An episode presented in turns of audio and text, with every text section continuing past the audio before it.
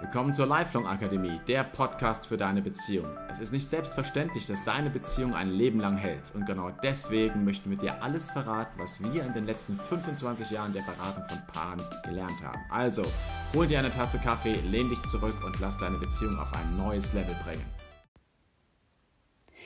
Hallo und herzlich willkommen zu diesem neuen Podcast. Mein Name ist Michaela Weseli und heute geht es um die fünf Sprachen der Liebe Teil 1.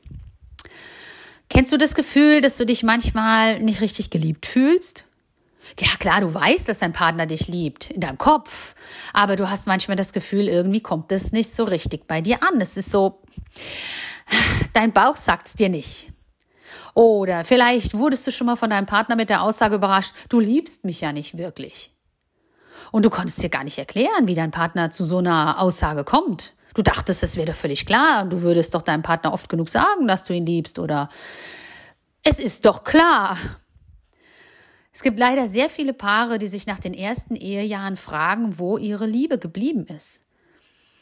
Die Frage ist, warum ist das so? Der Autor und Eheberater Gary Chapman hat das untersucht über Jahre und hat dazu ein Buch geschrieben mit dem Thema Die fünf Sprachen der Liebe. Er hat herausgefunden, dass es äh, fünf Grundbedürfnisse des Menschen gibt. Fünf Grundbedürfnisse, die müssen erfüllt werden und dann fühlen wir uns geliebt. Und eines dieser Grundbedürfnisse brauchen wir besonders stark. Das nennt er die Muttersprache.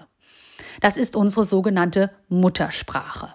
Wenn wir von dieser Muttersprache nicht genug bekommen, dann reichen auch die übrigen vier nicht aus, um das wieder auszugleichen. Wir fühlen uns einfach nicht geliebt. Im Klartext bedeutet es eigentlich, dass jeder Mensch eine spezielle Art und Weise besitzt, wie die Liebe seines Partners auch wirklich bei ihm ankommt. Und man spricht von so einem sogenannten Liebestank oder Gary Chapman spricht davon. Und dieser Liebestank, der muss gefüllt sein, damit wir uns eben sicher und geborgen fühlen und damit wir uns eben auch geliebt wissen.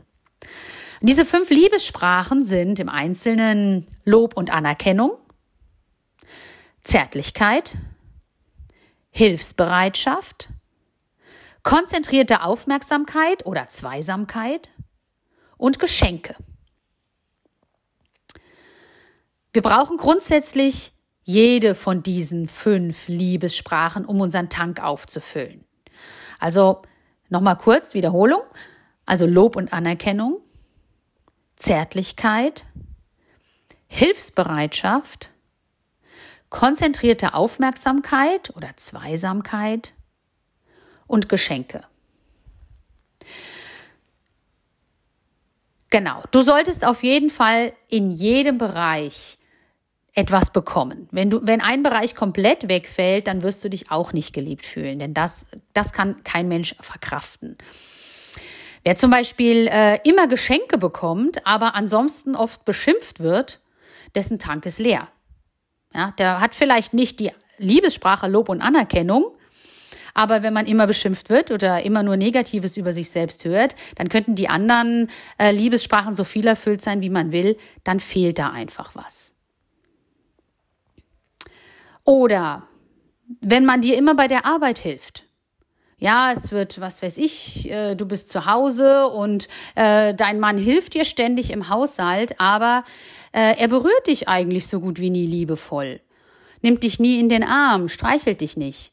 Dann kann das sein, dass du dich eben nicht geliebt fühlst. Das heißt also, wir brauchen alle fünf Liebessprachen. Allerdings brauchen wir eine ganz besonders. Das Problem ist, dass wir oft nur die eigene Liebessprache auch sprechen. Das heißt, den Partner so behandeln, wie es unserer eigenen Liebessprache entspricht. Also wenn ich jetzt zum Beispiel die Liebessprache konzentrierte Aufmerksamkeit spreche, was ich übrigens habe, also konzentrierte Aufmerksamkeit ist meine Hauptliebessprache, dann äh, fühle ich mich besonders dann geliebt, wenn mein Partner sich für mich Zeit nimmt.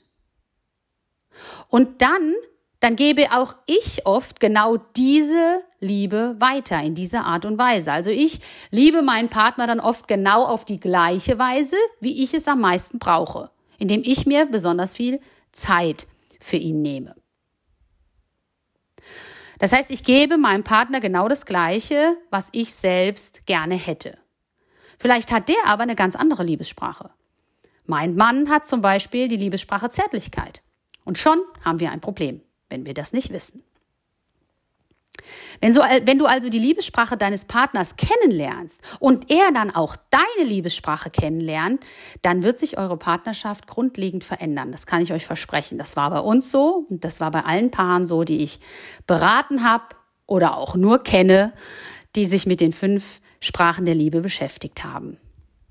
In den kommenden Newslettern werde ich jede einzelne Liebessprache nochmal detailliert erklären. Also jede dieser fünf Liebessprachen nochmal äh, genauer beschreiben, um was es sich genau dabei handelt. Ähm, außerdem möchte ich gerne klarstellen, was man tun kann, damit die eigene Liebe auch beim Partner ankommt und wie man auch diese Liebessprache erkennen kann und was es auch für mich selbst bedeutet. Also es ist natürlich auch wichtig, dass wir uns beide damit beschäftigen, beide Partner, denn es wäre schade, wenn nur ich meinem Partner dann seine Liebessprache erfülle, aber ich dann weiterhin auf dem Trockenen sitze. Aber zuvor noch dies, nämlich wie erkenne ich denn meine eigene Liebessprache? Also vielleicht ist dir das schon ins Auge gesprungen sozusagen, deine eigene Muttersprache der Liebe, als du eben diese fünf Sprachen gehört hast. Das kann sein. Kann aber auch sein, dass man sich im ersten Augenblick ein bisschen täuscht, weil irgendetwas besonders im Moment fehlt. Das ist immer noch mal ein bisschen schwierig, also beschäftige dich ein bisschen genauer damit. Es gibt drei Möglichkeiten herauszufinden, was meine eigene Liebessprache ist. Punkt Nummer eins ist, welches Verhalten kränkt mich denn besonders an meinem Partner? Also kränkt es mich, dass mir mein Partner nie was mitbringt, nie was schenkt, mir zu meinem Geburtstag nichts schenkt oder nur irgendwelche platten Geschenke macht? Dann könnte es sein, dass das meine Liebessprache ist. Oder werde ich häufig kritisiert? Dann ist wahrscheinlich Lob und Anerkennung meine Liebessprache. Punkt Nummer zwei ist, was wünsche ich mir am meisten von meinem Partner? Was erbitte ich von ihm? Wenn ich ihn zum Beispiel oft bitte, Zeit mit mir zu verbringen, etwas zu unternehmen, essen zu gehen, ein Picknick zu machen, dann ist das wahrscheinlich meine Liebessprache, nämlich diese konzentrierte Aufmerksamkeit oder eben diese Zweisamkeit, wie man es auch nennt. Der dritte Punkt wäre, wie zeige ich meinem Partner meine Liebe? Also, wenn ich ihm zum Beispiel häufig was mitbringe von unterwegs, dann kann es sein, dass offenbar meine Liebessprache Geschenke ist. Wenn ich äh, meinen Partner oft berühren möchte und oft mit ihm kuscheln möchte und in den Arm genommen werden möchte, wie ich das auch ihm zeige, wenn ich das auch so ihm zeige, dann könnte es sein, dass das wohl meine Liebessprache ist. Also, welches Verhalten kränkt mich besonders an meinem Partner?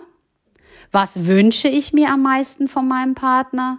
Und wie zeige ich meinem Partner meine Liebe?